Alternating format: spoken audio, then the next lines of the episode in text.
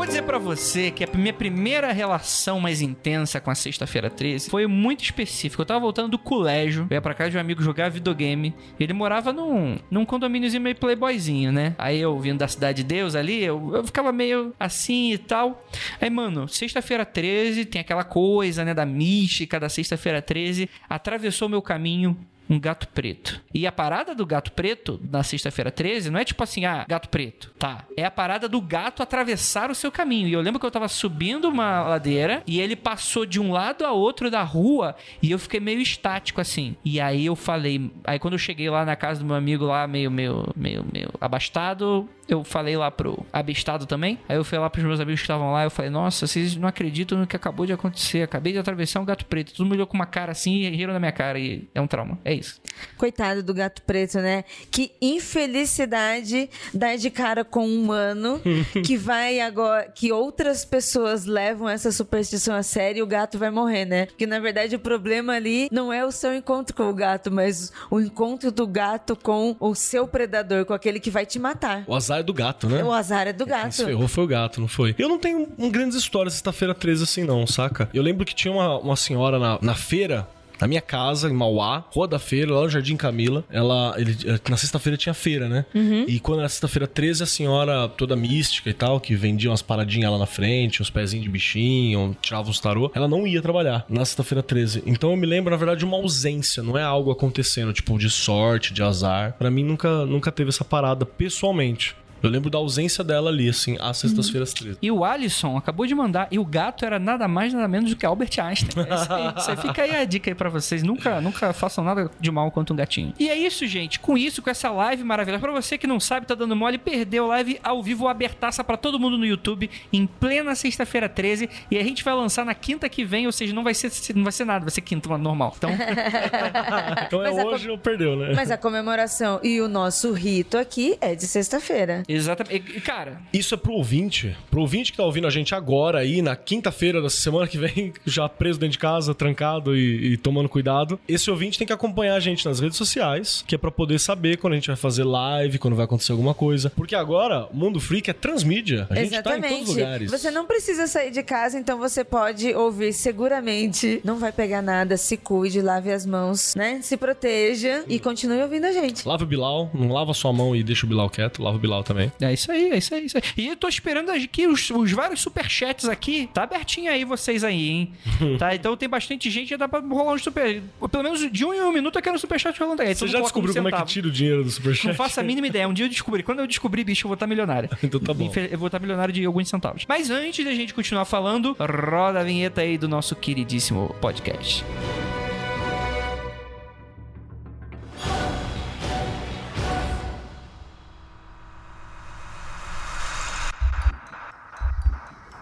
Nada de errado com seu áudio. Adentramos agora através dos seus sentidos. Estamos preparando você para o que vai acontecer nos próximos minutos. Além do que conhece por tempo e espaço, o contato com algo além. Não conte para ninguém e nunca olhe para trás, pois este é Mundo Freak Confidencial.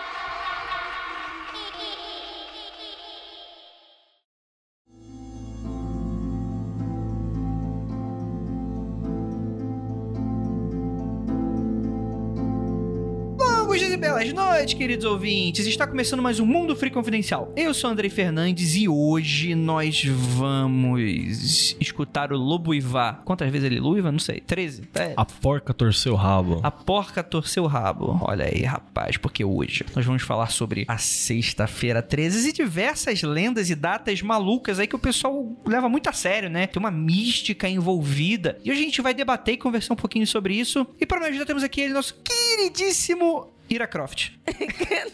Nossa. Sexta-feira 13, velho. Não tem Gente, regra. não muito tem regra. 13 mesmo. Sextou, sextou. Vamos aproveitar essa sexta-feira 13, muito iluminada e banhada pelo luar de uma lua cheia. Hum, né? Como o Andrei falou de uivos, né? Eu quero ouvir esses uivos de verdade. É, e temos aqui também nossa queridíssima Marcos Keller. Hashtag de maldade. Cuidado que você vai falar, aí, bicho. tá ao vivo, hein? Tá bom, tá bom. O corte é só depois.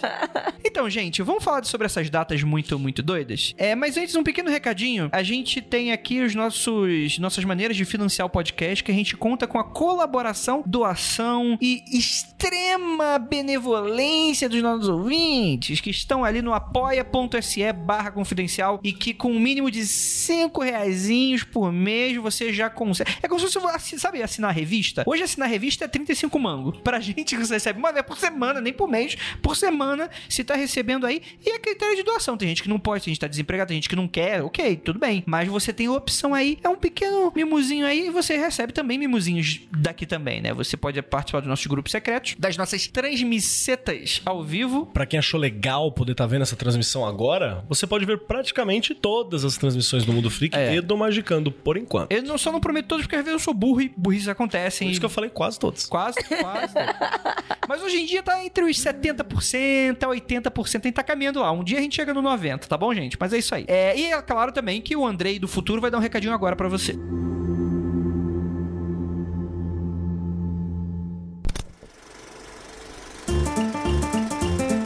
Então, gente, eu tenho algumas notícias pra dar que eu imagino que alguns de vocês tenham várias dúvidas, inclusive algumas foram perguntadas nas nossas redes sociais. Lembrando a todos que você pode entrar em contato com a gente através do arroba mundo freak lá no Twitter ou no Mundo Freak tudo junto no Instagram. Além, é claro, do nosso e-mail contato arroba mundofreak.com.br. E também aconteceu comigo que você manda por lá, por esse e-mail, tá bom? E nenhum outro canal a gente tá recebendo, beleza? Seguinte, gente. Corona tá aí e a gente lançou um Cadáver Ovo Podcast essa semana que eu super recomendo que você escute. Pra você que não sabe, tá dando mole, ele tá saindo no feed do Mundo Freak, mas ele também tem um feed próprio. Então, caso você tenha aí um agregador, Spotify, Deezer, o que seja, procure por um cadáver ouve podcast no seu feed e a gente atualizou sobre algumas questões do coronavírus vírus e damos algumas dicas eu e o Lucas, né? E sobre isso Infelizmente, e com muita dor no coração, eu tenho que falar que a nossa viagem, a nossa trip do Mundo Freak, ela foi adiada. Se você tá muito desinformado, tá saindo da caverna agora, realmente a situação ela é muito séria e devido à contenção é, e situações de quarentena, adiamos essa viagem, né? Então, mistérios da rota entre São Paulo e BH, junto à grande rota, a gente adiou para o segundo semestre desse mesmo ano. A gente conversou e tom- tomamos essa decisão em conjunto, porque a gente achou que fosse mais responsável com vocês, beleza? A equipe maravilhosa da Grande Rota já está falando com os confirmados e ao longo dos próximos dias confirmaremos uma nova data. Agradecemos a compreensão de todos e se cuidem. Escutem os podcasts da casa e evitem riscos desnecessários. Por mais que na data de hoje do podcast é complicado porque às vezes você que está escutando agora está escutando em qualquer outra data, né? Enfim. Mas na data de hoje a gente está numa curva que ela começou a se acentuar de infectados e começou a se tornar bastante perigoso. Por enquanto já temos algumas mortes confirmadas, é, mas esse número ele tende a aumentar exponencialmente nos próximos dias e próximas semanas, tá bom, gente? Então tomem bastante cuidado e evitem sair de casa. Eu sei que tem muita gente que trabalha e que é, o, o trabalho não liberou esse tipo de coisa, mas é só questão de tempo até tudo ser fechado, beleza? Quanto mais a gente prolonga isso, infelizmente, mais a demora pra gente se livrar disso tudo. Mas é claro que também reiteramos aqui o nosso compromisso com vocês, queridos ouvintes, e também pros apoiadores, né, que estão sempre aqui com a gente. A gente reitera aqui, caso você aconteça alguma coisa, você sinta algum impacto relacionado a isso tudo que tá acontecendo, a gente pede que os apoios do Mundo Freak sejam feitos apenas quando não você não tem as necessidades básicas sendo arriscadas, né? Então a gente agradece muito a quem for começar a apoiar, a quem continuar apoiando e tal, mas a gente reitera que tá tudo bem se é, acontecer alguma coisa e você precisar adiar aí a sua colaboração, tá bom? Mas a gente repactua aí vocês, porque é, eu garanto pra vocês que se- até segunda ordem, Mundo Free Confidencial continua. Temos felizmente um privilégio de conseguir fazer nossos próprios horários e trabalhar em casa. O que não é menos trabalho, pelo contrário, vez outra eu e a Ira, a gente só vai dormir 10, 11, às vezes 2, 3 da manhã terminando uma edição. É, e a gente vai continuar aqui para trazer alegria e delícias aí para vocês através dos nossos podcasts, tá bom? Inclusive, eu tô conversando aqui com o pessoal e talvez pinte mais uma surpresa aí para vocês em breve, tá bom? Mas é claro que a gente pede encarecidamente que você continue com a gente. Então aproveite o período de quarentena, que infelizmente vocês não vão poder fazer muita coisa, e envie o nosso podcast para pessoas que estão em casa. Assim, você apoia o podcast e ainda leva informação para seus amigos e família. Mas levanta a cabeça, princesa, senão a coroa cai. Aqui é Mundo Freak e agora vamos aí para podcast, que esse ficou muito divertido de gravar e bora lá.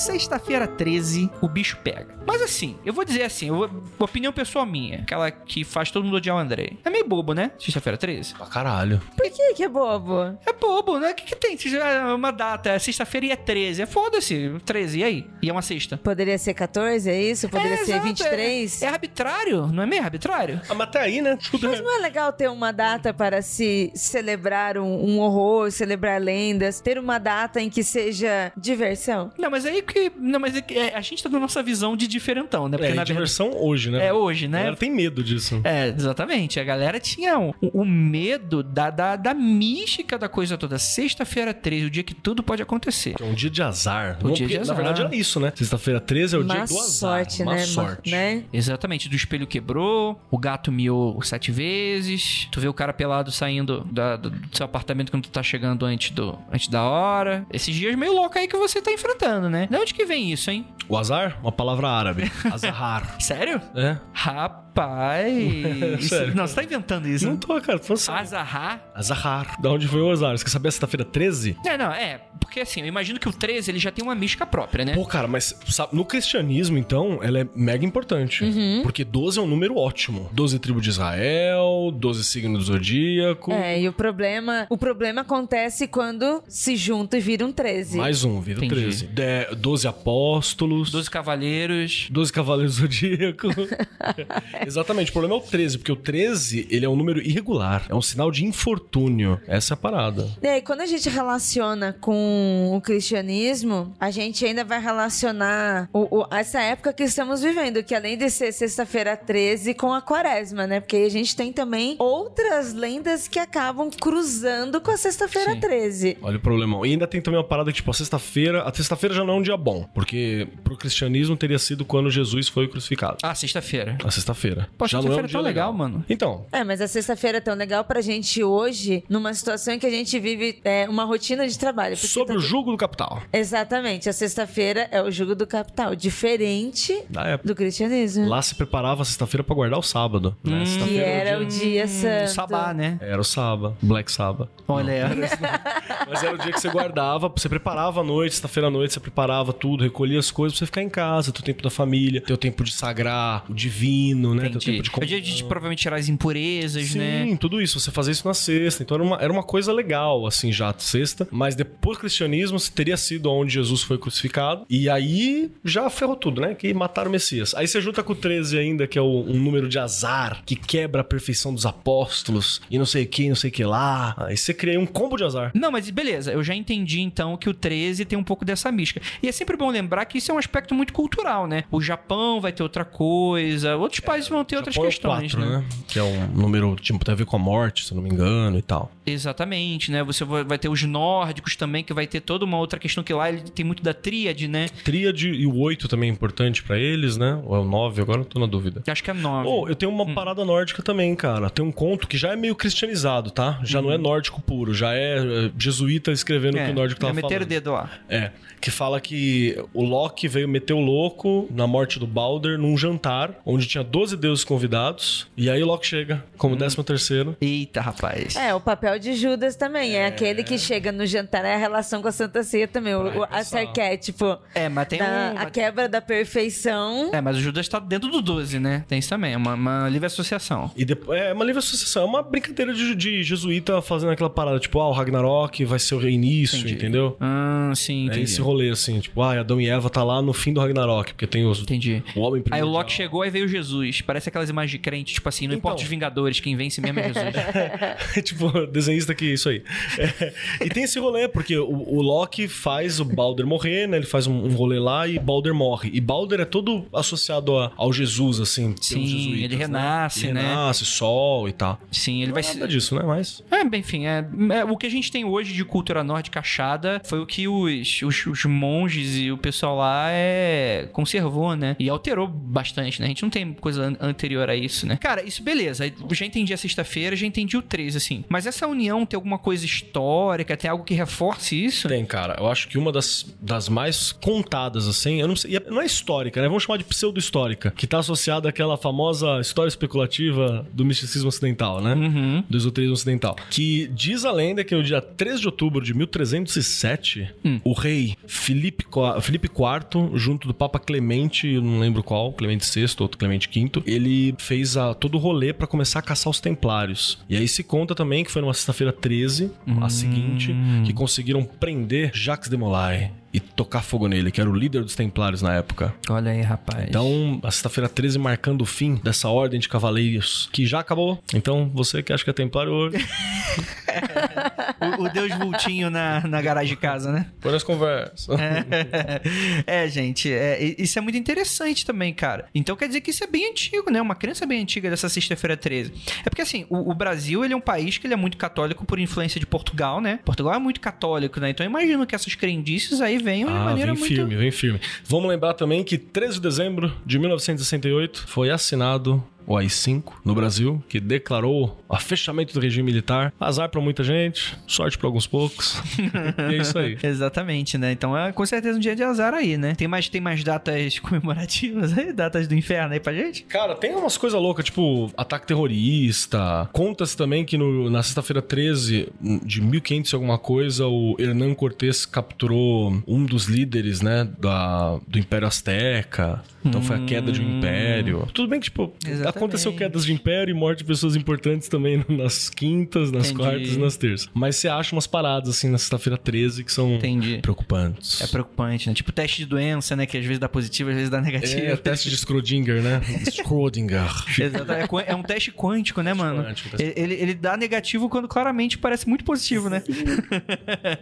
Vai entender. Vai entender, né? A vida tem dessas coisas. Não, mas é muito, é muito interessante isso, porque o azar, ele. A gente já debateu ele um pouquinho em um mundo freak que não era nem confidencial ainda. Um mundo freak muito antigo, que eu lembro que a vitrine era, era, era carinha de um, de um gatinho preto, que a gente comentava um pouquinho disso. Mas é algo que eu queria, que eu queria colocar assim, né? Esse conceito de azar é um negócio muito doido, né? Quando você para pra pensar. Porque você tem dentro dessa aleatoriedade da vida, tem gente que acha que não é aleatório, que as coisas acontecem de uma maneira que faça algum sentido, né? Tem alguma. A gente tá aqui por algum propósito, talvez, né? Que, enfim, alguma coisa deveria acontecer de uma maneira que não sei. Mas quando a gente para pra pensar que existem momentos em que as coisas começam a dar errado, você imagina só, 7 bilhões de pessoas, se toda sexta-feira 13 todo mundo do universo tivesse azar, não tinha mais mundo, né, gente? Já era. Olha, se todo mundo estivesse fazendo a mesma coisa, não precisava nem ser azar. Se todo mundo estivesse fazendo a mesma coisa numa sexta-feira, eu acho que gera um pane. Sabe o que me lembrei? Lem- Lembra quando teve aquele rolê do World Jump Day? Que era pra todo Nossa. mundo saltar no mesmo dia, na mesma hora, e essa Nossa, parada essa ia deslocar a terra e tal. Tinha uma galera que fez. Eita, rapaz, só trouxa mesmo. E- Isso é muito louco quando tu para pra pensar, né? Dessa coisa de você fazer. Pensar que a, a realidade é alterada ao seu bel prazer e que você tem esses momentos muito loucos que quando você junta a sexta e o 13 e naquele dia você vai ter muito azar. Eu acho isso muito. Por isso que eu acho bobo. Eu acho que. Não sei, né? Olha, eu não acho bobo, porque da mesma forma que eu acho muito legal quando a gente tem um encontro mágico, quando a gente tem uma matemática mágica, alguma coisa, e a gente tem um dia de sorte, e a gente tem uma boa vida de sorte, sabe? É muito afortunada. Aquele dia tem um ponto importante. Da mesma forma que existe, eu também acho que a contraponto existe um dia que é antagônico a este. Se eu acredito que pode ser afortunado, eu posso acreditar também num dia que não é tão afortunado assim. Olha aí, a Ira foi esperta. Sabe qual que é o truque da sexta-feira 13? Você quer juntar todo o azar pra só acontecer ali. Eu quero, tipo, obrigar o azar. Eles só conseguem pegar nesse dia, num dia que eu tô preparado. Você sacou qual é que é o truque? O truque é esse, mano. Fala assim, não, não, é, é nessa sexta-feira 13 que eu vou me fuder. Aí eu me preparo pra mim não me ferrar nesse dia. Então eu consigo dar uma driblada de leve no azar. Ele vem, mas eu tô preparado pra ele. Eu sou tipo o Batman com preparo, assim, saca? Entendi. Tem isso tudo. Rapaz. Essa é a ideia, tá vendo aí? Matamos. Pros céticos, né? é, Muita gente acredita que isso é tudo um grande viés de confirmação, né? O cético é uma grande esfera, né? Material rodando É uma coincidência espaço. que também poderia ser. Da mesma forma que existem coincidências boas, existem coincidências ruins. Por exemplo, o pequeno Andrei ali subindo aquela ladeirinha lá que apareceu o gato, provavelmente não lembraria disso se não fosse uma sexta-feira 13. Eu lembrei justamente que eu tava no dia, falei, "Ah, o que que aconteceu? É, Infinitos gatos pretos passaram em outros momentos, né? Isso É, nem e eu caguei, né? Então eu só lembrei do que me marcou, né? Esse que é o Ah, eu de pensaria isso se fosse um lobisomem, se fosse um gato preto. Aí Cara, sim. se aparece um lobisomem, independente de qual dia, isso iria me marcar. Rapaz, mesmo. Mas aí você poderia pensar, nossa, realmente acontece, ó, sexta-feira 13. Ou com, com a lua, seja qual for a mitologia que você vai utilizar ali. Do que o pobre do gato preto de novo, né, André? Nem usa mais o gato. Mas Se você conhece algum vacilão que alopra gato preto, mano, tá, tá liberado agredir, hein? Tá. É, então é até perigoso a gente ficar falando assim também pra não. Eu autorizei, a- o Keller autorizou a agressão. Então, mas, mas isso, isso é muito interessante porque realmente já é um, é um alerta que a gente precisa dar, porque eu sempre, sempre cai muitas histórias aqui pra gente, né? Por exemplo, gente que próximo de sexta-feira 13 se, se trabalha com doação de gato, evita doar gato preto, porque tem gente com maldade. Mano, uma pessoa assim é maldade no mundo, mano. Sim, os lugares. Normalmente, é, associações, abrigos de animais não, não doam nessa época, eles não deixam mais. É aconselhável a pessoas que têm gato preto é, trancar em casa, tomar cuidado, porque aumenta sim o número de mortes de gatos por causa dessa violência, por causa de uma superstição em que as pessoas não entendem que, pô, não é pra matar gatos. Né? né? Não é pra matar animal, Não né, é saudável, entendeu? Diferente de você, nossa, uma escada, não gosto de passar embaixo da escada. Ela pode não acontecer nada, mas você não está, sabe, tirando a vida de nada por causa disso. Você escolhe passar ou não passar. É diferente da situação do gato. E tem uma coisa polêmica que pode vir alguém e falar assim: ah, mas e o corte nas religiões afro e tal? No geral, normalmente, habitualmente, as, religi- as religiões afro de matriz africana utilizam o corte, o abre aspas gigantesco, sacrifício animal, mas rola uma comida depois. Então eu não tô matando, tô desgastando, eu tô me alimentando. Sim. É um outro rolê. Como acontece com diversas outras culturas e religiões que estão completamente. É, são coisas diferentes. Peru de Natal, né? e tal. Agora, a- o rolê do gato, muitas vezes é na maldade mesmo. É pra fazer uma parada que, é, que não- não tem. Não vou, Sim, não vou me sim. alimentar disso. Tem nem carne suficiente pra me comer no coitado do É gato. que tem coisas que hoje já estão dentro do nosso cotidiano que a gente com certeza já dessacralizou. Como, por exemplo, você falou do, do peru de Natal, né? Você tem diversos outros momentos. A própria quaresma, né? Tem momentos que quem vive no interior faz aqueles boi, boi no espeto, né? Depois de um certo tempo, de- ah, passou a quaresma, o pessoal faz uma festa e tal. Aquilo ali tinha um princípio religioso de você pegar uma parada, né? Hoje em dia virou uma festa, né? Virou uma questão. Se perdeu um pouco disso, mas isso continua existindo, né, mano? Sem falar que eu não vou entrar nessa, muito nessa seara, não. Mas, enfim, a gente tá comendo coisa pra comer, então, sei lá. Mas, de qualquer forma, eu não acho que é válido você pegar um animal, por exemplo, como um gato que você não come, você não se alimenta e tal. É só pela mal- maldade do bicho. Realmente, é, fica meio complicado defender esse tipo de coisa, né? Então, vamos lá. Uma coisa também muito que alguns ouvintes já chegaram a cobrar a gente a fazer, só que eu, eu acho esse assunto, além de não dar muito um programa, porque a gente precisava de pessoas que ou entendam, ou que passaram por eventos, esse tipo de coisa, que é a quaresma, né? Que é essa coisa de você ficar os 40 dias que Jesus passou no deserto, fazendo uma espécie de jejum espiritual, né? Tem o lance de, de na sexta-feira santa, é sexta-feira santa, né? Você só pode comer peixe. Mas tem gente que faz isso durante a quaresma toda, né? Tem gente que, que, que corta vários tipos de alimento, além, é claro, de você cortar diversos hábitos, né? Como a relação sexual, né? Correto, entre aspas gigantes, é você fazer isso pelos 40 dias, né? É um período litúrgico, é um período religioso, que ele vem antes da, da Páscoa, e, e ele seria essa preparação toda pra vinda do Cordeiro, né? Pascal, lá. Tem a ver com os 40 dias no- do deserto? Olha, tem, dá pra você fazer uma leitura, tem uma leitura de, de correlação, assim, não é a mesma coisa, mas é pra ter aquela experiência da limitação e do contato com o divino, né? Entendi. É, apesar de eu não ser católica, de eu não ter tido essas orientações, mas eu acho interessante essa analogia, faz sentido, porque, pô, se a pessoa tá ali se colocando como, como pregadora, como seguidora dos, dos passos de Cristo, de tudo que ele viveu, tudo que ele sentiu, é interessante que ele vive esse sacrifício. Então, é uma analogia com esse sacrifício.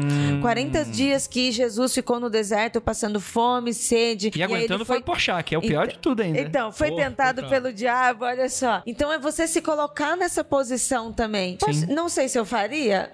Não sei. Mas se a pessoa está se dispondo àquilo, então eu acho interessante que ela sinta essa experiência, essa experiência mágica também. Cara, eu acho interessante sim essa, essa parada. Se você quiser, tipo, sei lá, se é meio. Não digo religioso, mas se é meio místicozudo, e se você quiser dar uma olhadinha, tem um evento que acontece próximo da Páscoa, que é chamado de Sefirat Haomer. Ele é tipo uma, abre aspas, gigante quaresma, no sentido que você vai passar 49 dias é, desenvolvendo-se dentro da cabala e dentro dessas paradas tal. Eu vou ver se eu faço algum material disso no Twitter, assim, pra dar uma divulgação sobre. Mas ela é um momento de, de ligação. E também tem uma parada da quaresma que ela é pós-carnaval, né, cara? Ela é tipo uma forma de purificar as loucuras que eu fiz Depois da festa da carne, é, É. isso. Isso é diretamente ligado ao cristianismo. Toquei o terror e agora eu tenho que É o purgatório. dar uma limpada, né? Ah, verdade, carnaval. Mano, é tão errado, né, mano? Parece que tu tá...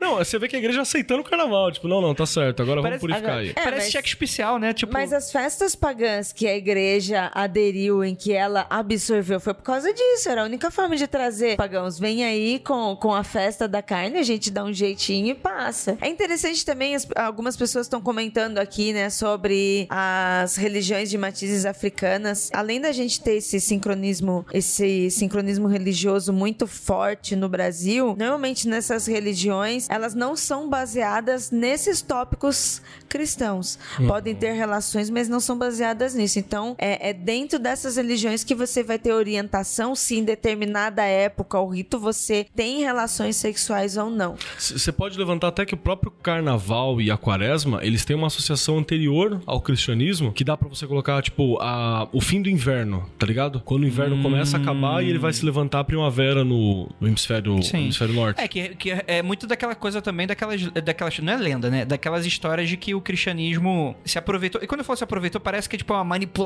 conspiração global. Não, é, é- o pessoal já fazia uma festa pagã lá e o cristianismo veio e falou: "Oh, na verdade, essa festa pagã aqui é por causa do Jesus. E aí Exato. todo mundo começou a aceitar. Sabe esse ovo de Páscoa que ele representa o nascimento de Jesus? Não foda-se. Não, não. Representa tal coisa. E bota ali no meio. Representa o amor de Cristo. Né? Representa- É, exato. E tem uma outra coisa também que não tem nada a ver com isso, mas é relacionado com mulheres e acaba se confundindo por causa de conservadorismo da igreja, dessa educação conservadora. As mulheres, após serem mães, após o parto, elas têm uma época que se chama de resguardo. E antigamente eram 40 dias. Mas isso tem a ver com o físico e cuidado das mulheres. Como sempre se utilizou da religião para perseguir mulheres, para perseguir bruxas, relacionava isso à quaresma, entendeu? Que aquela, a mulher naquela época estava em pecado. Mas ela não estava em pecado, ela estava se recuperando de um parto. Então isso erroneamente foi levantado por, por igrejas e usado politicamente para se perseguir mulheres.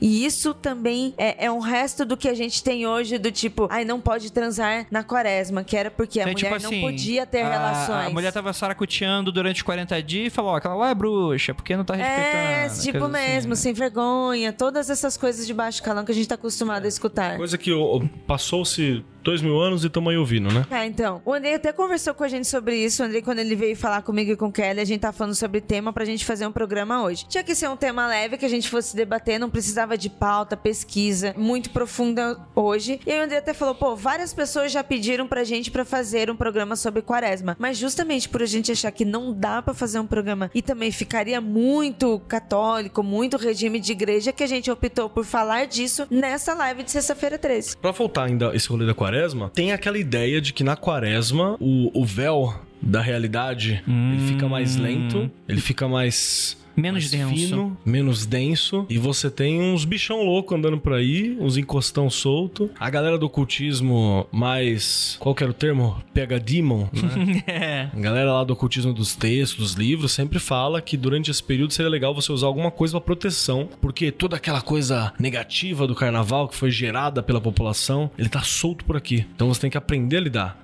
Aí você tem até alguns, alguns cultos de matriz africana, tipo Umbanda, Candomblé, que usa uma, um, um item específico pra ajudar a proteger o corpo, né? Vou chamar de maneira geral aqui de antegum, que a galera coloca, assim, o contregum. Hum, A galera põe. Pois é, e falando desse. Falando deste momento de pandemia, né? Que é um momento de pandemia é, espiritual, onde as portas, que portas, eu sei lá o que, estão abertas e, e existem esses causos. O Andreoni também, né, fez uma thread que foi que o Andrei passou pra mim, que E no folclore brasileiro também. Essa época de quaresma, não tem como a gente fugir desse cunho religioso, misticismo, porque religião não é folclore, mas folclore vem de religiões porque são populares e são pessoas levando informações e causos para frente. E ele tava falando sobre isso também, que na cultura, no folclore brasileiro, é uma época em que o folclore e os bichos estão solta. Então a, a mula está na rua, o saci está, está agindo mais. É uma época que o folclore também está mais Sim, sim. apurado. Que é o tipo de coisa que sempre acaba entrando em discussão de internet, que é essa coisa de. é, não tem como, mano. É, cultura não é um negócio estático, né? Cultura é, muda, um, um vai aumentando um pontinho aqui. Tem coisa que tá sendo falada hoje no interior do Brasil que não tem nada a ver com o Vaticano, tá tiazinha falando que o Papa é comunista. Gente, tem essas paradas. Então a galera que fica muito, ah, não, porque não pode falar que religião é folclore e tal. Eu entendo, realmente você precisa respeitar quando a pessoa tem um credo e tal, e etc. Mas não deixa de, de existir, né? Essa parcela de, de, de, de crendices super populares, né? Não falando da maneira pejorativa, mas de, de causos, né? E contos e coisas que acabam caindo no gosto popular e que você vai passando pra frente, né? E que não é feito nem por maldade, nem com o objetivo de você tá querendo destruir a crença, nem nada disso, né? Seja pra qual crença for, né? Seja cristianismo, que com certeza várias delas, por exemplo, o Vaticano não tem lá o, na Bíblia o lobisomem, que é da lua cheia da sexta-feira 13 da quaresma. Mas a tiazinha aqui, a dona Cleide do, do interior aqui de São Paulo, provavelmente acredita. Lá em registro. Gente, como assim a tiazinha? Eu, né, gente? Olha. Pô, eu tenho meu lobisnova lá, gente. Tem uma lobisomem. tiazinha dentro de você. Olha só, gente, eu, eu acredito, gente. Existe o lobisomem, o lobisomem lá da Vila Nova, história da minha vida, da nossa história, e tem quem viu sim. Cara, na onde eu moro, em Suzano, tinha. Hoje, hoje acabou, né? Depois que inventaram o celular, ficou mais difícil de achar essas coisas, né? Mas é, tá, tá meio complicado. É, então, só tem as histórias. É, aí, mas sobrou umas histórias. Tinha muita história de lobisomem lá na quebrada também, dessa, nessa região. Que eram esses bichos que ninguém via, os monstros estranhos, né? E por aí vai. E na quaresma você fala que tá solto. Tem um conhecido meu que ele, ele fala que no período de quaresma, ele não tava usando antigum, essas coisas todas. Ele viu uma parada de. de a, a Black Parade, né? A parada dos mortos, assim. Hum. Ele foi levado a olhar pela janela e ele viu a janela Essa aí é rua. boa, né, Nossa. mano? Essa é, é aquela, como é que é? O- É o, a procissão, a procissão dos procissão dos mortos, mortos, é. né? Acho muito legal. É muito legal, né, mano? Que a gente tem umas coisas brasileiras que são muito legais e que, infelizmente, por a gente não. É, o pessoal baba ovo pela saco da cultura de fora, né? Tudo, tudo é yokai e é, e é Halloween. Mas tem umas paradas muito maneiras aqui, mano. Eu lembro até hoje daquele programa documental que passa no, no- no SBT, o Ratinho, na década de 90. Sim, que ele sério? Tinha, que ele tinha é, é, contos de terror, que ele fazia umas simulações ali de, de crendices populares e tal. Eu acho que eu já contei isso no Mundo Freak. Eu, eu vi um que me marcou muito, que era a procissão das almas, né? Que uma velha que era muito fofoqueira ficava na janela olhando a vida dos outros. Ah, Só que aí durante a madrugada ela tava fazendo isso, só que ela acabou vendo a procissão das almas, que ela não podia. Aí chegou lá um espírito pra ela, que tem forma de gente, né? Vestida de branco, né? Devia estar vindo do nosso lar lá. E chegou e entregou uma vela pra ela. E falou: Olha, você não devia ter visto isso. Isso aqui é pra você aprender uma lição. Essa vela aqui é pra você e você não vai conseguir se livrar da vela. E aí. A mulher tentava se livrar da vela no dia seguinte e a vela não ia embora. Ela jogava a vela pela janela e a vela aparecia na gaveta. Ela jogava pela privada, a vela aparecia na cabeceira. E esse tipo de coisa. Aí no dia na madrugada seguinte, ela ficou lá cheia de medo com a vela na mão. E chegou de novo a procissão e o espírito e pegou a vela da mão dela. E a vela se transformou num osso, num fêmur humano. É, isso é pra você aprender a deixar de cuidar da vida dos outros. Entendeu, sua fofoqueira desgraçada? Posso contar uma história parecida com essa aqui? que eu fiz? Eu vou contar uma história que eu fiz na escola. Tinha uma tiazinha na escola que era coordenadora, que assim, ela era muito tiazinha e ela era muito, tipo assim, só o rolê dela. E eu não queria ficar esculachando, porque ficar esculachando veinho é difícil, né? Por mais que você esteja numa situação profissional, às vezes, dá vontade de se agredir um idoso, é mancada. Mas dá vontade, mas dá vontade, dá Não vontade. pode, Né? não dá, pode. Dá mancada. Aí eu lembro que eu tinha, eu fiz um, um apagador que tinha um bafomezão. Hum. Um apagador, né? Porque eu usava apagador como professor aí. Já acabou faz tempo essa época. Eu usava, um- eu tinha um, um bafomezão que eu tinha entalhado, desenhado no, no apagador. Beleza. Aí ela era aquela tiazinha mega carolinha. Ai, Carolinha, que É, mega carolinha, grupo, grupo das irmãs. é, Tem o, o Oração, terço, é, tudo isso, ai. terço, por aí vai. Pra você ter uma ideia, teve um dia que a gente fez uma, uma apresentação de capoeira na escola, ela ficou desesperada, pegou o microfone e começou a cantar hino. Eita, rapaz. Porque eu dei risada, né? Porque, tipo, a capoeira ela ficou assustada e tal. E aí, nessa brincadeira, eu fiz, eu fiz, eu fui a alma, eu fui a alma que deu a vela. Eu cheguei pra ela assim, falei, tudo bem, tudo. Fui lá na sala dela, falei com ela. Aí ela olhou pro meu apagador, ela ficou meio assustada. E eu deixei o apagador, porque eu vi que ela ficou assustada, deixei o apagador em cima da mesa dela, assim, pá. Saí. Aí ela não queria pegar o apagador. Você colocou o martelo do Thor ali, mano. Ela ficou conseguir. olhando. É, aí ela pegou um, um pano, segurou o apagador, levou lá na sala dos professores, viu que não tinha ninguém, deixou na sala dos professores. Aí eu percebi que eu tava numa. não tava na sala dos professores, tava lá, perto da secretaria, assim. Fui lá na, secret... na sala dos professores, peguei meu apagador, coloquei de novo na mesa dela, na hora que ela saiu. Aí quando ela entrou de novo, ela viu o apagador, ela. ela ficou assustada. Aí ela pediu pra uma pessoa tirar o apagador e colocar no outro canto. Aí a moça veio me trazer, né, da secretaria, veio me trazer, falou: tá aqui o apagador. Eu falei: espera um momentinho que eu vou pôr lá de novo. Aí eu fiz isso tipo umas três vezes, assim. Na última, ela tava cantando o hino e me chamando pela escola, assim, Entendi. enquanto cantava. Deve ter ouvinte que deve estar agora. Meu Deus, que absurdo. Gente, apagador de bafomê. Gente, eu não tava metendo louco demais, assim. Foi só uma brincadeira saudável. Depois. É, é. conhecendo o Keller, é, é, realmente isso foi muito leve. Mas o Keller falando em brincadeiras, eu não sei vocês. Quando eu era criança, eu lembro que por eu morar no interior e a gente ter poucas coisas para se fazer na cidade, você só tem mato, sítio, rua de terra, né, Keller? Só tem coisas assim, escolas pra gente fazer. A opção é escola ou alcoolismo, né? Você não tem outra escolha. Exatamente. Mas eu lembro que toda vez que tinha uma sexta-feira 13 ou alguma sexta-feira com lua cheia, como a gente tinha acesso a lugares escuros por ser mato, aquela coisa, a gente ia atrás da escola e tipo via aquela coisa de quem tem coragem de ir Ah, teste de coragem. até tal lugar, sabe? Entrar no mato, na florestinha, no corredor. Quem que tinha coragem e tinha que relatar a experiência física e espiritual que tem acontecido ali. Então, recentemente eu gravei um podcast que tem que ficar em oculto sobre adolescência e falaram sobre desafios, assim, né? E a gente falou sobre o desafio e tal. E aí, e eu, eu falei que. ah, Falou assim: ah, mas tem esses desafios hoje do jovem, da baleia azul, não sei o que e tal. A gente sempre teve desafio, né, cara? Sempre. Adolescente é uma merda, assim. Adolescente ficava desafiando outro. E às vezes era um desafio imbecil. Tipo assim, eu vou me desafiar, chegar na cozinha o mais rápido que eu puder. Prender a respiração, saca? Vou, vou daqui até a padaria correndo. E, e esses testes de coragem eram os mais loucos. Eu me lembro daquele filme ruim pra caramba do, do Shyamalan, A Vila. Nossa, sim. Que tinha teste de coragem das crianças, era ficar de Sim. costa, né? na- era ficar de costa pra vila, pra, pra onde tinha os monstros, entre aspas, né? Assim, provar que ele era corajoso de ficar ali. Cara, quantas vezes a gente não faz isso quando, quando era moleque? Dava os apagão. Os anos, os anos 2000, fim dos anos 90, início dos anos 2000, tinha apagão. Muito apagão. Aqui no estado de São Paulo, muito apagão. Porque tinha no interior também. E aí a gente fazia, ia pra rua no apagão fazer essas paradas, assim. Teste de coragem, entrar na casa abandonada. É, e é muito legal, porque isso que você falou, gente- além da gente se desafiar, a gente fazer isso com a gente, mas é que quando você faz esse tipo de teste numa sexta-feira 13, num escuro, onde todo o clima está propício, sabe? O universo está conspirando. Sim, você vai chegar no corredor e vai ter um lobisomem ali te esperando. Ah, você vai ver alguma coisa, não tem jeito. E todo mundo vai ver, porque aquilo é um desafio em grupo, né? Vai todo mundo passar por aquilo. Já fiz muito acampamento que você olhava pra galera e falava assim: tinha um só que parava e começava a olhar no mato, assim. Não tinha nada no mato. Mas ele começava a olhar. Ele falava, acho que eu vi alguma coisa. Aí o outro olhava também e falava, puta, parece que tem uma parada ali mesmo. Será que tem alguém? No fim das contas não tinha nada, mas a galera via, né? Você tava lá, você via. E se você tá na crença, você tá naquela janela de tempo da parada, é, aí a, a vontade de ver fica maior, né? Eu quero mandar um beijo aqui para o Igor Dias, que fez um depósito pra gente também. Não, não é depósito, isso aqui não é conta Um- corrente. É um investimento, é, sei lá, ele É fez uma doação, isso. E ele também fez uma pergunta que eu queria perguntar pro Keller também, porque é bem interessante. Manda. Testes de coragem são rituais? Sim, lógico que são. Você tá, você tá inclusive com consciência alterada. Eita, rapaz. É, não é uma- um rito tipo assim, ah, proposto e tal, mas você quer causar uma mudança em você e no ambiente. Legal. Você quer provar pras pessoas que você é corajoso, que você é melhor, mudar uma visão a respeito de você. Você quer provar pra você mesmo que você consegue fazer algo. Então tem uma dimensão ali de um, de um, de um rito, assim. Não é um, mas ela tem uma, uma semelhança. Sim.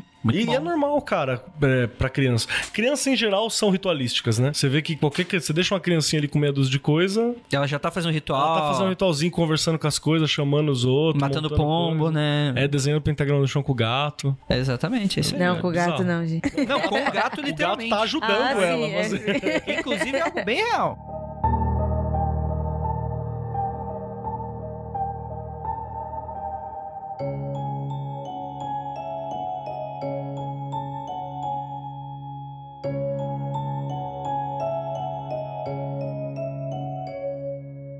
Que, que é azar pra vocês? Porque Olha- às vezes eu vejo falando azar, azar. Eu, tá. Olha só, eu lembro que quando eu era criança, tanto é que falar esta palavra aqui pra mim está sendo muito difícil, eu estou quebrando muitos paradigmas, porque quando eu era criança, minha avó não permitia que a gente falasse essa palavra em casa. Azar. Isso. Porque dá azar. Nunca foi permitido, ela exatamente. Sempre foi falar má sorte. Sempre foi assim a vida toda. A primeira e única vez que eu falei esta palavra, eu estava, eu morava aqui em São Paulo, eu morava aqui na região de Parelheiros. Isto é uma região muito distante do centro, é uma região periférica muito longe mesmo do centro. Então tudo quando a gente mora longe, você faz tudo ali. E aí eu estava num bairro, mesmo morando aqui em São Paulo, a gente estava na rua, estava eu e minha avó. A gente estava passeando, sabe aquela coisa de praça assim, de, de bairro pequenininho, que tem uma pracinha que você senta em muretinha, essas coisas. E eu não estava em nenhum lugar perigoso que apresentasse perigo que eu fosse me machucar alguma coisa. A única vez que eu falei essa palavra, eu estava com a minha avó nesse dia, eu falei com ela, minha avó falou: "Não, nunca mais fale essa palavra porque atrai azar. Só fale má sorte". Aí eu falei assim: "Mas eu não uso, ela nunca mais fale a partir de agora". Minha avó me deu uma bronca. Naquela mesma noite a gente estava andando, eu estava na calçada, eu caí, e quebrei meu braço. Aí a minha avó, viu só? Ah, e a- ela que te. Nossa! Na verdade, foi a avó que deu uma Isso. rasteira. Gente, mas isso durante. ah, olha, há 30 anos, gente, eu tenho isso aqui me corroendo dentro de mim. Ficou marcado, né? Eu Praga fiquei de vó, muito mano. marcada, muito marcada. É então, isso por mais que várias vezes da minha vida, e por mais que eu tente ser cética, gente, por mais que eu tente não acreditar, não quer dizer que eu, eu estou indo contra mim, é, não, estou, não quer dizer que eu estou querendo ser a babaca, mas às vezes eu fico tentando, pensando em várias coisas que eu posso acreditar ou não, eu penso, meu, isso é uma viagem, mas não sai de dentro de mim. Tá impregnada esta É, palavra. vira, vira culturalzão mesmo, né? Tá Exatamente, ela vira a, a maldição, sabe aquela essência de você, num objeto, gente, num objeto você colocar aquela energia de maldição até que uma hora esse objeto passa a ser isso, porque ele adquiriu essa energia. É eu me virou sinto. uma- um objeto amaldiçoado e você dá de presente pra pessoa que você mais gosta. É assim que eu me sinto com essa palavra. Entendi, entendi. Ó, tem um ouvinte aqui que falou aqui, ó. Azar, que é se fuder mais do que a média dos outros dias. Um é ausência de preparo para aproveitar as oportunidades por mínimas que sejam. Por mim, isso é azar. Aí um falou aqui, azar, o, o Tuan. Azar tem relação com azaração. Abre parênteses, encantamento. Que bom que você colocou esse parênteses aí, porque azaração pra mim parece muito com você tá nos anos 90 no chat roulette da vida. Nossa, total. Chatwall, chatwall. Uma zaração, galera. É, muito aquelas propagandas. Não entre no nosso Malhação. SMS, muito SMS. Turma, turma da zaração. Vamos lá no Gigabyte. Não é? Turma da azaração. zaração. Olha aí, Thiago falou: azar é trabalhar no lugar bosta. Também, concordo. Mas todo lugar é bosta quando você tem que trabalhar nele, né, mano? Eu também quero mandar um beijo aqui para o ouvinte Papa 13. Ele, me le- ele lembrou de um negócio que eu já quebrei o braço da minha mãe, porque é uma outra história que eu, comprei, que eu contei também aqui no Mundo Freak, que era relacionado a isso também. Ah, tá. Achei que você tinha agredido uma senhora. Já pensou? Não. Não, mancado. Não, Não, se eu- tem gente que.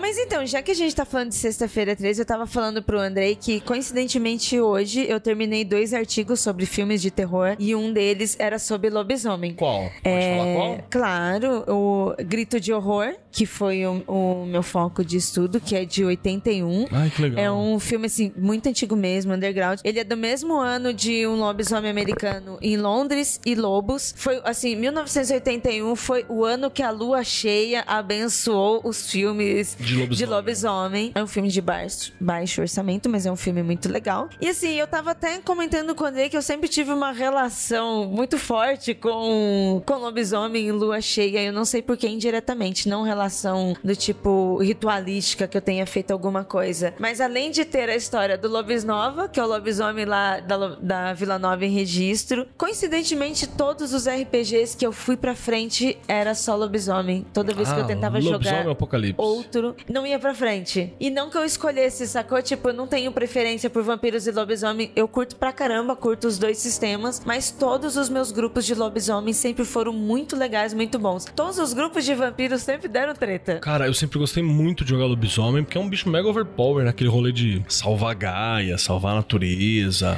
É, é, então uma outra É da relação. hora, a né, transformação não é de homem para lobisomem, mas você já, já é Já da é, família, né? você já é um lobo tal. É muito legal. E, assim, eu percebo que eu estou sempre envolvida com alguns projetos que estejam relacionados a, a lobos e lobisomens e a Sexta-feira 13. Curto muito esse tema. Vocês têm alguma relação com isso? Com a sexta-feira 13, você, Andrei? Ou Com alguma lobisomem? coisa? Ah, com- sim, sim, sim. Eu sou lobisomem. Eu tenho uma relação com um. Eu tenho um- relação, eu tenho uma relação estável com um. Eu gosto de furries. Fomos Fur- casados é, é durante só isso que eu tempo. penso. É só isso que eu penso. Assisti muito Beastars na Netflix. É, fur de pelo preto. Queria ser aquela coelhinha. Nossa. Nossa, muito certo. Então, mas isso é muito interessante porque isso é muito diferente do que tem de lendas brasileiras. Esses lobisomens americanos aí. E eu tenho uma parte nisso. Nossa, os dois apontou o dedo na minha cara agora. Exatamente, ó. É, Vamos matar o Andrei agora. Porque eu, primeiro que no Brasil, eu canso de falar pra galera, primeiro que não tem lobo nessa porra. Sim, e o lobisomem Lobisnova, ele não era esse lobo americano. Tanto é que, é que quando o Andrioli começou a falar sobre isso, eu não sabia, porque eu nunca estudei sobre lendas e folclore desta maneira, mas eu me senti muito acolhida porque o lobisomem da Vila Nova, ele era porco, É porco, com o rabo de isso. Cachorro. É. Sabe, assim, são várias partes de animais, ele era muito feio. Cara de porco, essa é a parada que eu já tinha visto também, visto também, cara de porco. É, tanto que quando houve, assim, é realmente histórico, gente, Lobis Nova. Teve uma reportagem especial do Fantástico lá. E sabe como que os meninos na quebrada, quando eram entrevistados, era, falava, Kelly? Pé de poico. Como que é o É nome? pé de poico. Pé de poico? Não é porco, é pé de poico. Pé de poico. É, poico. cara de poico, pé de porco. Eles são do interior. É, assim Eu mesmo. tenho uma história com, com porco de um outro colega, mas acho que é mancado. Nossa, Kelly hoje tá on fire Caralho, com as Kelly, histórias você mancadas, tá- hein? Então, é que a galera não sabe, mas eu- é que, pô, é- os dois que estão aqui do meu lado, a gente já se conhece há anos, né? Já ouviram a história? Tem umas histórias que é difícil, né, cara? Não, tem história que não dá, pô. É só no mundo crime confidencial. É, não tem como É, sair. é cara. sexta-feira 13 todos os dias. Rapaz. E tem, tem dia que é mais 13 que outros, viu? É difícil. cara. Nossa, é verdade, você cai numas paradas. Na né, periferia é sempre sexta-feira 13, né? Na periferia sempre está Sempre tem, sempre tem alguém que morreu, sempre tem alguém que A fez o que não alegria é geral. Sempre tem a criança chorando. E o pai não vê. E o pai não vê. Esse é o problema, exatamente. Essa doideira mesmo. É, se você for parar pra pensar, sexta-feira 13 é muito de uma família bem estruturada, né? Que tá tudo funcionando.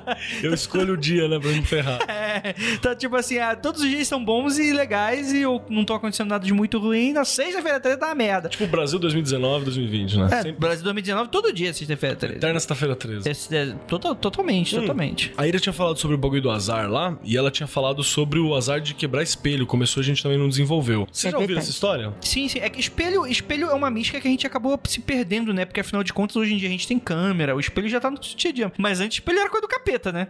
E, porra, o mostra você. E era caro. Mas não mostra o diabo, né? Não mostra o vampiro, por exemplo.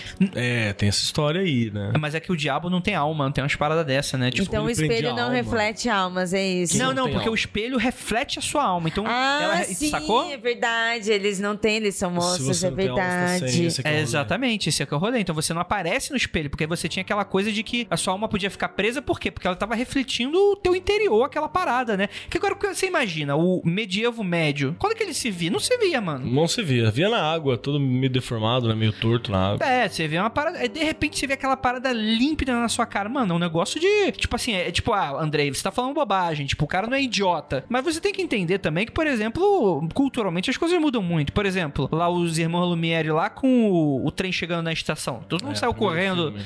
do, do negócio. Hoje em dia seria estúpido alguém fazer isso, mas naquela época era uma quebra de paradigma. Então você tem um espelho, por exemplo, você imagina, o cara acabou de ser contratado pra, pra corte do rei pra fazer alguma coisa lá, pra ser cozinheiro. Aí de repente passa por um espelho, coisa que ninguém tinha na época. Tu imagina a mística daquilo. Eu vou te falar mais uma proposta. Eu, pode até ser que tenha sido criado. Olha, olha aí, olha aí, olha o, o, o sistema do dinheiro por trás de tudo. E se foi um mito criado pelos patrões pra fazer os funcionários tomar cuidado com os espelhos? Fala, se quebrar, você vai ter sete anos O de que azar. também seria justificável, tipo de pessoa, tipo de época. Porque a parte de trás do espelho antigamente era feita uma lâmina de prata, era uma fortuna, né? O espelho era um bagulho caro, cla- é, bem caro. Quando o Palácio de Versalhes foi feito, uma das coisas que se gabavam é que todo, todo quarto no Palácio de Versalhes tinha um espelho numa parede quase inteira. Era falar Palácio dos Espelhos, era uma coisa caríssima. Então será que não tem uma coisa do tipo assim, ah, fala pro funcionário aí que dá sete anos de azar que Porra, né? ele não quebra essa porra aí, ele toma cuidado com essa merda. Com toda certeza, né, mano? É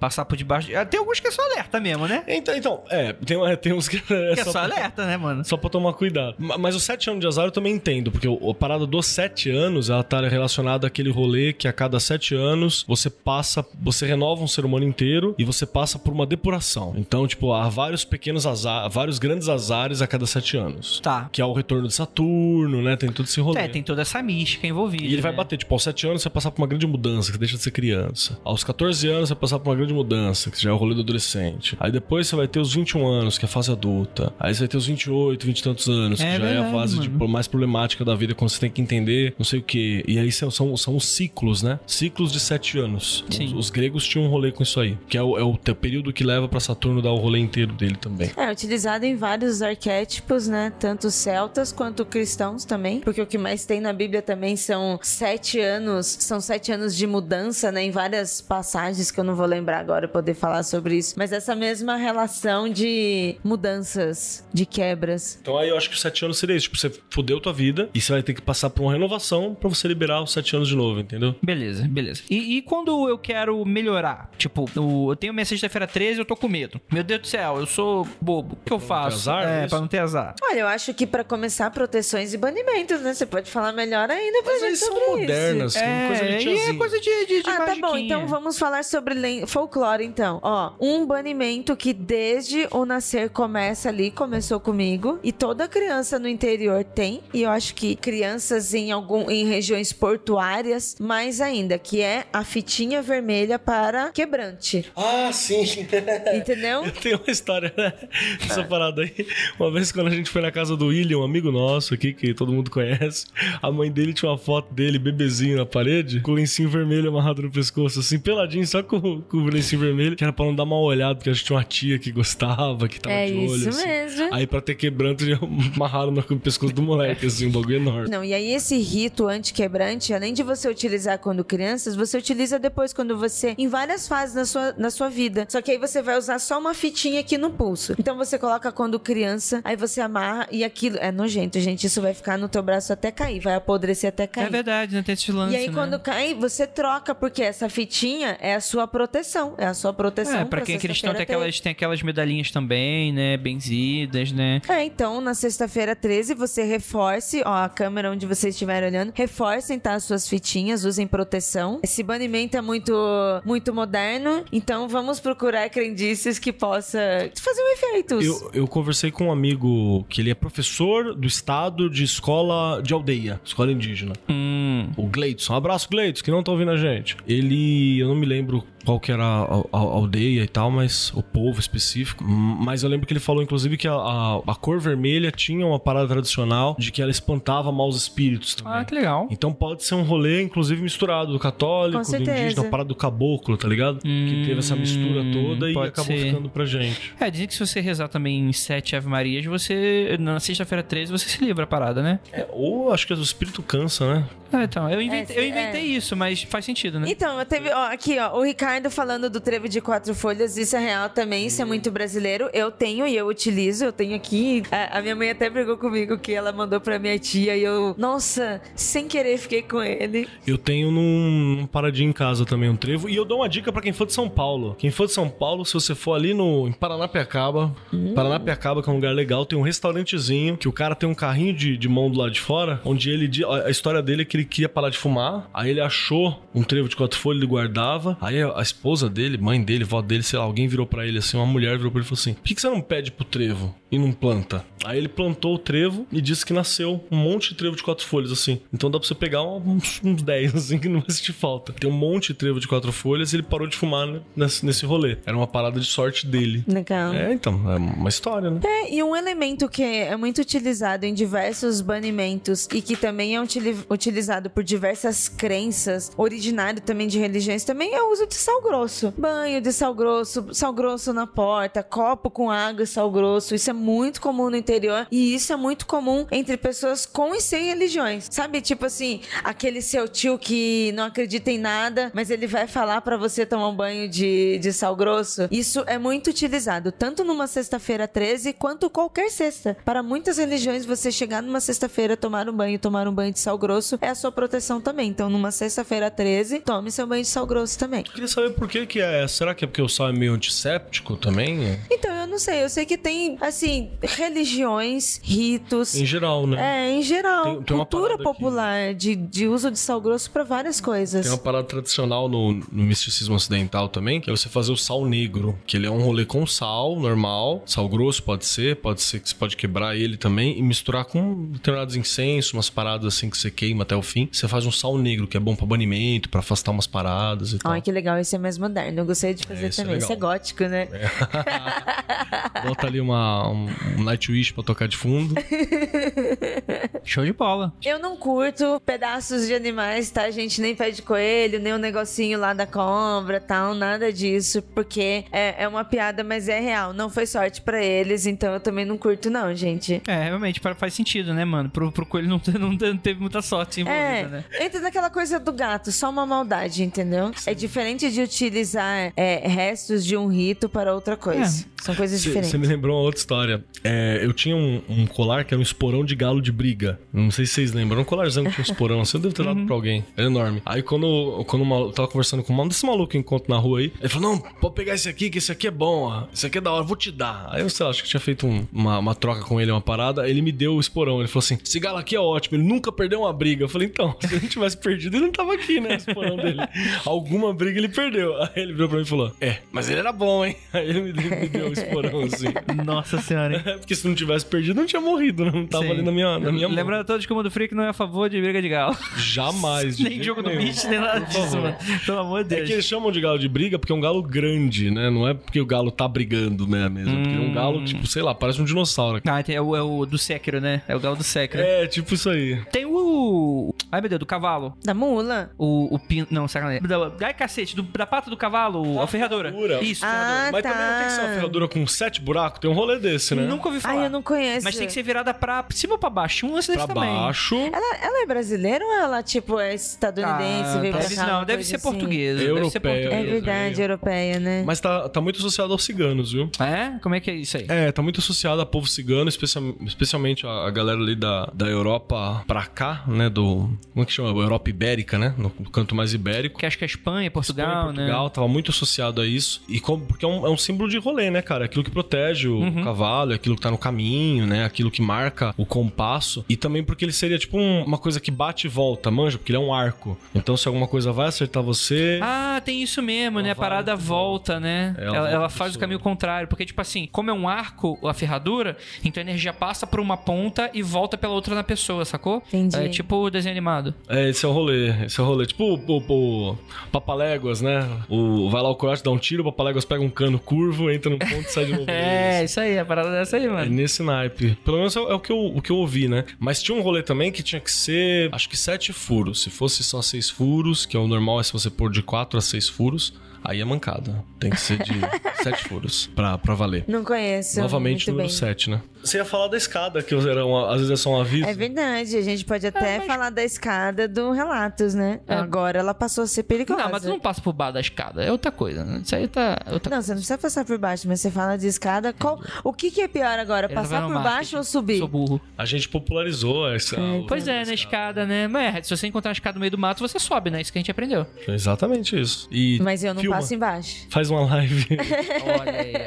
ó. Faz um- Não, mas uma das coisas dos relatos, assim, é que o pessoal ficou, pô, mas como é que são essas escadas? Que, que, que nunca é descrito coisa. Quer dizer, no relato é descrito e são de formas variadas, assim. Mas, por exemplo, é uma parada que dá pro nada. É uma parada que, por exemplo, é só a parte dos degraus da parte de cima dos degraus, ou, tipo assim, ela tem estrutura por baixo? Mas a gente foi sacana aí, propôs deixar a mente do cara trabalhar. Exato. Mas é fácil, né? Isso é a preguiça do criador de conteúdo. Isso aí não, não é preguiça, a gente aprendeu com Lovecraft. É. Você não precisa saber escrever, você só deixa a mente do cara pensar É. na pior coisa possível. Não fala isso que tem um vídeo bolado contigo que você fica falando que Lovecraft é... não, não é aceito pela academia. Não, eu acho ele legal pra caramba, mas é. Filha da puta, né? Isso porque eu não falei do Tolkien ainda. Aí que você vai ter que ver com a Ira. É religião. Ira, preparem, dá um socão na cara dele. Mas já que estamos falando de sexta-feira 13, superstições, e estamos encerrando com isso. Tem alguma superstição que, por exemplo, vocês não acreditam, vocês sabem que é uma crendice popular, que vira uma brincadeira e que vocês mantêm simplesmente o que vocês acham legal? Por exemplo, bater na madeira três vezes, sabe? Eu conheço muita gente que não tem religião, não gosta, não é, mas gosta disso e faz isso. Fusca azul. Soco. Nossa! Soco em alguém que passa próximo. Não, hoje não faço nada, tipo, bater na madeira três vezes. Não faz nada. Nada, nada. Você é um, um homem Eu sou um homem da ciência, né, mano? Ah, é, co- é, corta a cena o Andrei correndo embaixo do cobertor, né? O- Junto com o Senkur. né? O, o protetor e o banimento do André é o cobertor. Sim, não.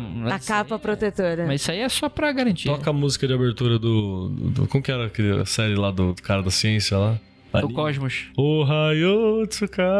Ah, é o Eu que gosto do Dr. Dr. Stone. Stone, Dr. Stone. Então, né, a gente tava até falando sobre espelhos e é, Dr. Stone tem episódios que realmente isso, eles com a ciência descobrem e fica todo mundo, O uau! André acha que é o Senku do Dr. Stone. É o sem, é o sem cu, né? Eu, eu sou sem cu mesmo. Não tem, quem tem cu tem medo, então eu sou o sem cu. Sem medo. Exatamente. O homem sem medo. Olha aí, acho que cara, encerrou, né? Encerrou, acabou o episódio, né? Vocês Che- estão Chegamos aí. Anime fudeu, né? Chegamos aí no Dr. É, Stone e chegamos fudeu. nesse nível Credo. e nem fui eu. Olha, a galera tá falando de bater na madeira. Eu tenho, eu tenho aquele bagulho da coisa verde. Você fala uma coisa junto com alguém. Nossa, super, eu gosta de adoro fazer verde. isso. É, isso eu faço. Pegar no verde. Brincando assim. Acho sensacional. É, você fala. Pega. muito- tá o Hulk, tá lá, pega aqui no ver. É, pega ali. Que Mas é, tipo, falar uma palavra ao mesmo tempo, aí coisa verde. Aí você encosta no. É os dois. Quem encostar primeiro tem sorte. É, isso eu já ouvi também. Nossa, nunca ouvi falar. Mas eu, tô- eu também Meu não fui Deus, sem cara, infância. Nossa, Nossa, Eu, eu nasci Nossa, com... os cílios, e os cílios? Se um cílio cai, aí você põe o dedo, aí a outra pessoa põe o dedo em cima e as duas fazem o pedido. Quem ficar com o cílio grudado no dedo, consegue o vai ser realizado. Eu lembrei de mais uma, que é quando você. Aquela da galinha também, quando você vai comer galinha, que você acha aquele ossinho, que você faz um pedido.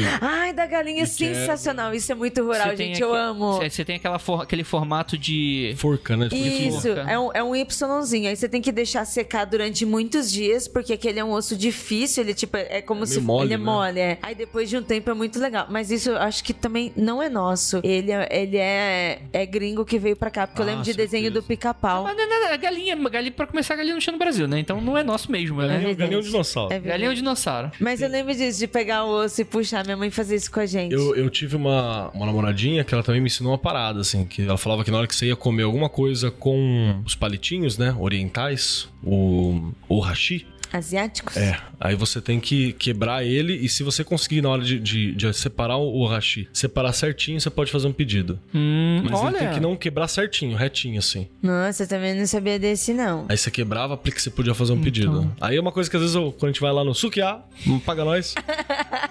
eu dou uma quebradinha assim, se sai certinho, eu faço um pedidinho rápido, assim. Ah, quietinho, só que, pra mim. Que, que... Faço um pedidinho e vou. Que legal. Ai, vou O testar relacionamento isso acabou, também. mas essas memórias vivem em mim. Olha aí. É, deu muita sorte isso, hein, pelo visto. Ela desejou ter um cara melhor. E deve ter conseguido.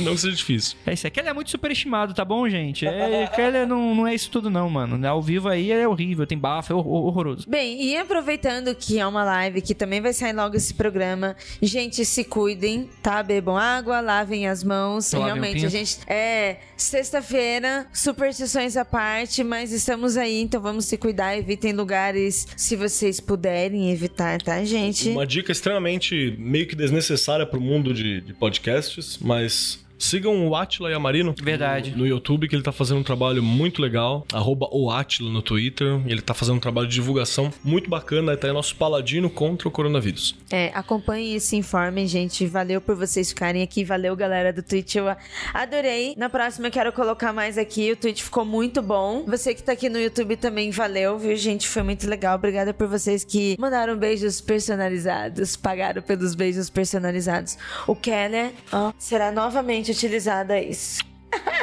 Você prostitui o menino de graça, né? Me deixem É. rica com o Keller. Tem fotos Tem agora. rebolar muito essa rabinha, hein, Kelly? Então é isso, gente. Muito obrigado por todo mundo que ficou até aqui. Muito obrigado a você que tá escutando esse podcast maravilhoso, essa mesa maravilhosa. E gostaria de lembrá-los que não olhe para trás.